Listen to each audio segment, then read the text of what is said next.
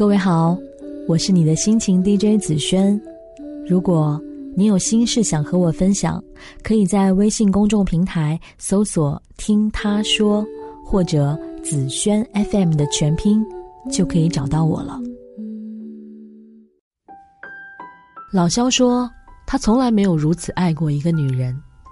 老肖是一个情场老手了，有一身万花丛中过，片叶不沾身的功夫。他向我们吹嘘他的记录，曾经三分钟追上一个女孩。老肖说的那个他深爱的女孩，我们都管她叫娜娜，而娜娜就是那个三分钟女孩。她一直就暗恋老肖，恰好有个机会让老肖完成了他人生中最辉煌的三分钟记录。老肖说：“这姑娘这么好追。”他也就抱着谈着玩的态度，一旦发现不合适或者不爽了，就果断分。这一向是老肖的情场风格，我们都习以为常了。可是当他说出“我没有如此爱过一个女人”这句话的时候，我们费解了。不对呀，这还是老肖吗？不是号称一辈子都不可能被女人锁死吗？怎么突然就深爱了，心甘情愿的画地为牢？老肖转性了？还是爱情的力量太过于惊世骇俗，能把不可能变为可能。老肖大学学家装出身，毕业后做了工作室，专门帮人装修小户型。两年时间累积了一些口碑，工作室扩大了，也招了一些人。只一次，老肖看走了眼，进了一批质量不好的门，装修完遭了业主的成批投诉，长达数月，老肖一个活儿也接不到。口碑也满目疮痍，眼看就干不下去了。然后老肖把最后的一点钱分给员工，工作室彻底宣告解散。一般情况下，人生中的第一个坎儿都是很难过的，那是老肖最失意的一次了。女朋友在这个时候吵吵闹闹也吵分了，老肖就把自己锁在家里，谁也不见。娜娜特别担心老肖，奈何老肖跟闭关似的。那个时候，娜娜特地去户外店买了帐篷，就驻扎在老肖家门口的楼道里了。白天隔着门就跟老肖聊天，讲一些安慰的话、好玩的事儿，回忆一些两个人在一起的画面等等。晚上为了不扰民，他就把想说的话写在纸上，从门底下的缝隙里塞进去。连续三天，老肖终于开门了，蓬头垢面、胡子拉碴的，一把抱住娜娜。嘴里不停的说着谢谢，说了大概半个小时。老肖给我们讲的时候，眼睛里都噙着泪花。娜娜在一旁脸红的不好意思。你们知道吗？那半个小时是我人生最难熬的时光了。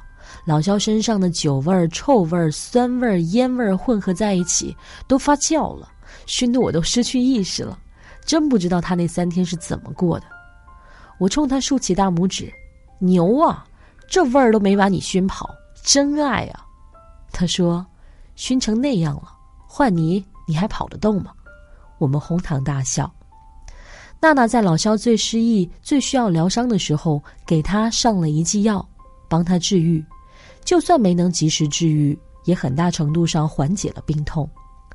老肖感激娜娜，热泪盈眶的感激她，是建立在爱的基础上的感激。守着老肖的那三天。老肖还不太能理解，他能爱一个人爱到在楼道里守三天。当守完这三天，老肖其实也不是很懂，只是很感动。但是后来的日子，他们两个经历更多的事情之后，老肖说他明白了自己为什么会这么爱娜娜。他说，几乎在每一个我觉得自己最低落的时候，都是他伸手拉了我一把。所以当我不低落的时候，我就会想把我能给的最好的爱给他。还认识一对模范情侣，他们的爱情纯洁美好而且坚固，暂且称他们为模范先生和模范小姐吧。那个时候，他们还没有走到一起，而是各种在另外的人的身旁扮演着女朋友和男朋友的角色。模范小姐只谈过两次恋爱，初恋是中学时期的同学，第二次自然便是模范先生。但实际上，模范小姐的初恋只存在了表白失败的那一天，其他时间都是模范小姐的暗恋。所以，从某种意义上来讲，模范先生才是她的真正初恋。中学那会儿，模范小姐一直暗恋着她的男同学，一直没有勇气表白，傻傻呆呆的默默的喜欢了三年。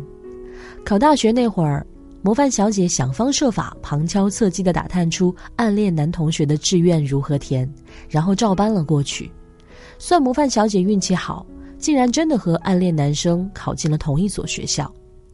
男同学在校园里遇到了模范小姐后说的一句话是：“嘿，好巧啊，你也考了这所学校。”模范小姐说：“是啊，好巧。”多轻松的对话。男同学并不知道模范小姐为了进这所大学费了多大劲儿，可是男同学也并不需要知道，这全是模范小姐的一厢情愿罢了。在大学里又过了两年，模范小姐还是没敢表白。到经常聚会的小饭馆里，我们骂模范小姐怂，轮番骂，因为这么多年过来，我们为她出过太多的主意了，而她就是不行动。作为朋友的我们都失去了耐心了，唯有刺激她。在我们轮番的轰炸下，模范小姐爆发了，大吼了一声，咚咚咚灌下一瓶酒。我们一看有戏，这叫酒壮怂人胆。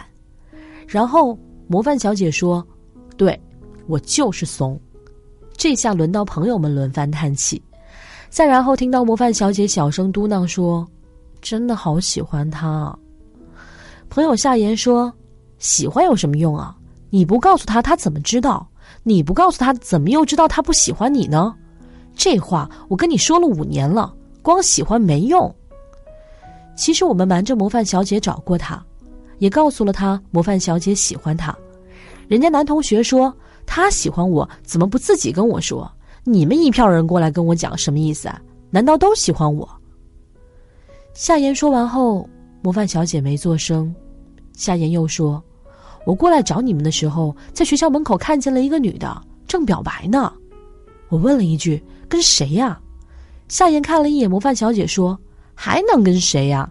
有的人怂，并不代表所有人都怂。”模范小姐看着夏言，愣了一会儿，然后猛地站起身来，冲出了小饭馆。我担心模范小姐跑过去，人家已经成了，问夏言说：“那个男的同意了没？”夏言嘿嘿一笑。我瞎掰的，我们齐齐举杯敬夏言，直到吃的昏天黑地，我们四下散去，模范小姐都没有再回来，也没有她的消息，不知她是直接冲到暗恋五年的男同学面前大胆表白，还是跑回宿舍缩进被窝一怂到底。第二天，我在学校操场撞见模范小姐，问她怎么样了，表白没，成功了没？模范小姐黯然神伤的说。人家早有女朋友了，我们一直在操场上坐着，谁也不说话，只是周围很嘈杂。过了很久，听见模范小姐说：“我失恋了，还没有恋就失了，大概是最无声、最悲伤的吧。”我知道这个时候模范小姐特别难过，最需要有人陪着，可是那个人肯定不是我，那个人必须是一个新闯入模范小姐世界的男生。就在这个条件下，模范小姐遇见了现在的模范先生。就在我绞尽脑汁想说些什么话安慰他的时候，一只篮球落到了模范小姐仰望天空的脸上。模范先生小跑过来，一脸歉意。模范小姐看到模范先生都呆住了。模范先生说：“实在不好意思。”模范小姐说：“同学。”我现在非常难过，我刚失恋了，我很难受。你还拿球砸我，我更难受了。我怎么这么倒霉啊？模范先生说：“不然我请你吃饭吧。”后面的故事便是两个人吃了一顿饭，模范先生觉得模范小姐非常难过，就安慰了好久好久。模范小姐还给他讲了他五年暗恋的故事。模范先生骂他傻。后来，模范小姐表白了，她说：“感谢在我最需要你的时候你出现了。既然出现了，我便不想你走了。我们在一起好不好？一直在一起，当然是成功了。两个人一直好到现在。模范先生对模范小姐各种关爱，公认的模范情侣，羡慕嫉妒恨死周围一票人。无论是模范小姐还是老肖的爱情，在我看来都挺幸运的。”他们的幸运在于，他们最需要的时候遇见了一个恰好能够陪在身边的人，而这个人刚好又是对的人，于是遇见了就没有再分开。同时，我也在想，是不是因为人在失落的时候是人心理防卫最差的时候，所以容易被人趁虚而入？这样的说法似乎也能够说得通，但是其实更确切的说法应该是，因为在心理防卫最差的时候，其实也是最容易转变的时候。这个时候有人出现了，他给了你一剂疗伤良药，所以你也会记得心理上这一刻慰藉的感觉。于是，当爱情出现问题，或者对方陷入某些低落情绪的时候，你也懂得如何去给对方安慰。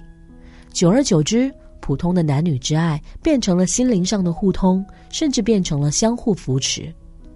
我曾经问过很多周围的朋友，是哪一刻让你觉得我的下半辈子就他了，再也不换了，或者我要对他负责之类的。几乎大多数人所说的那一刻，都是对方在他情绪低落的时候，某一个举动让他觉得两个人的心无比的靠近。